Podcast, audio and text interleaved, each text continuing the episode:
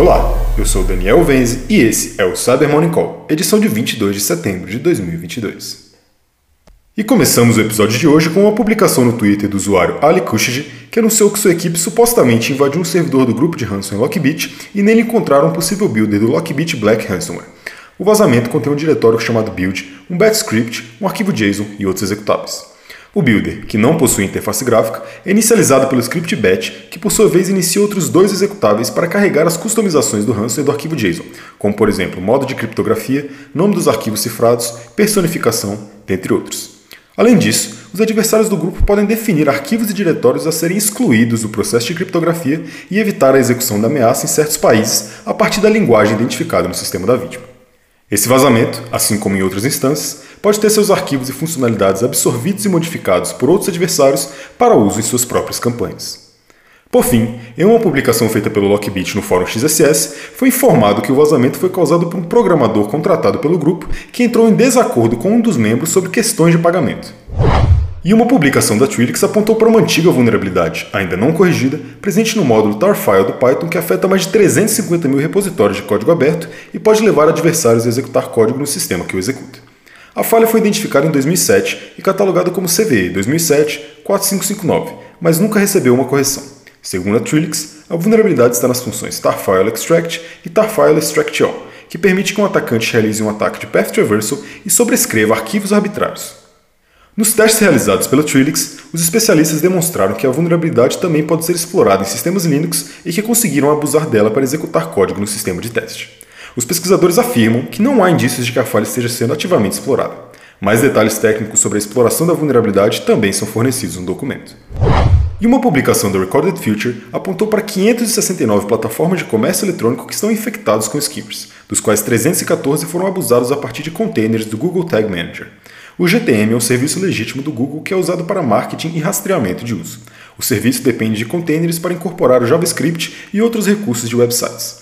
Diferentes cybercriminosos usam o GTM para injetar código HTML ou JavaScript em websites que usam serviços do Google.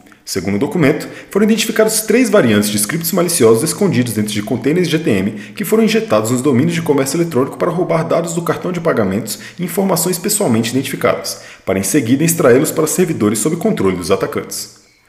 A Recorded Future afirma que identificou mais de 165 mil registros de cartão de pagamento sendo oferecidos para vendas em fóruns de cybercriminosos, que foram extraídos de plataformas infectadas por ataques baseados em GTM. Por fim, os cinco países mais atingidos por esse tipo de ataque são os Estados Unidos, Canadá, Reino Unido, Argentina e Índia.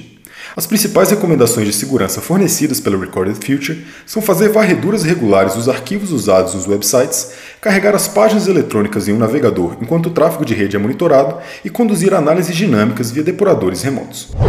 E uma publicação da Cyber apontou para uma nova campanha que usou o framework em JavaScript SockHoolish para implementar mecanismo de drive-by download e para distribuir o Trojan de acesso remoto Net Support Manager. O SockHoolish é um framework malicioso ativo desde 2017 que tem sido usado para distribuir diferentes malwares e que fornece formas de mascarar os softwares maliciosos como atualizações de navegadores e programas legítimos. A campanha analisada inicia sua cadeia de infecção através de sites comprometidos que contêm código HTML malicioso, o qual é responsável por redirecionar as vítimas para uma página falsa que induz o alvo a baixar uma atualização para o navegador Chrome. O botão contido na página falsa faz o download de um arquivo zip, que, ao ser executado, inicia o script de PowerShell para fazer o download de outro código malicioso responsável por carregar o Net Support Ret. Por sua vez, o RAT identifica a localização da vítima e se comunica com o servidor de comando e controle para realizar diferentes atividades, incluindo monitorar o sistema infectado, transferir arquivos, executar aplicações, extrair dados, dentre outras. E por fim, um relatório publicado pela Okta apontou para ataques de credential stuffing como meio de violar os serviços de Customer Identity and Access Management, por meio da reutilização de senhas em conjunto com bots maliciosos e ferramentas automatizadas. O documento se baseia em dados reportados por clientes da plataforma de gerenciamento de acesso Auto da Okta. Segundo a empresa, 34% de todo o tráfego que passa através da rede Auto consiste de tentativas de credential stuffing, o equivalente a 300 milhões de tentativas por dia no primeiro trimestre de 2022.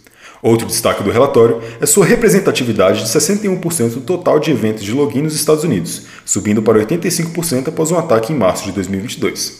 A Okta afirma que o número excede significativamente os ataques de assinatura, os que visam contornar a MFA e o tráfego legítimo de autenticação. É isso por hoje. Obrigado por ouvirem o Cyber Morning Call e tenham um ótimo dia. Você ouviu o Cyber Morning Call, o podcast de cibersegurança da Tempest. Nos siga em seu tocador de podcast para ter acesso a um novo episódio a cada dia. E para saber mais sobre a Tempest, nos siga no Instagram, Twitter e LinkedIn ou acesse www.tempest.com.br.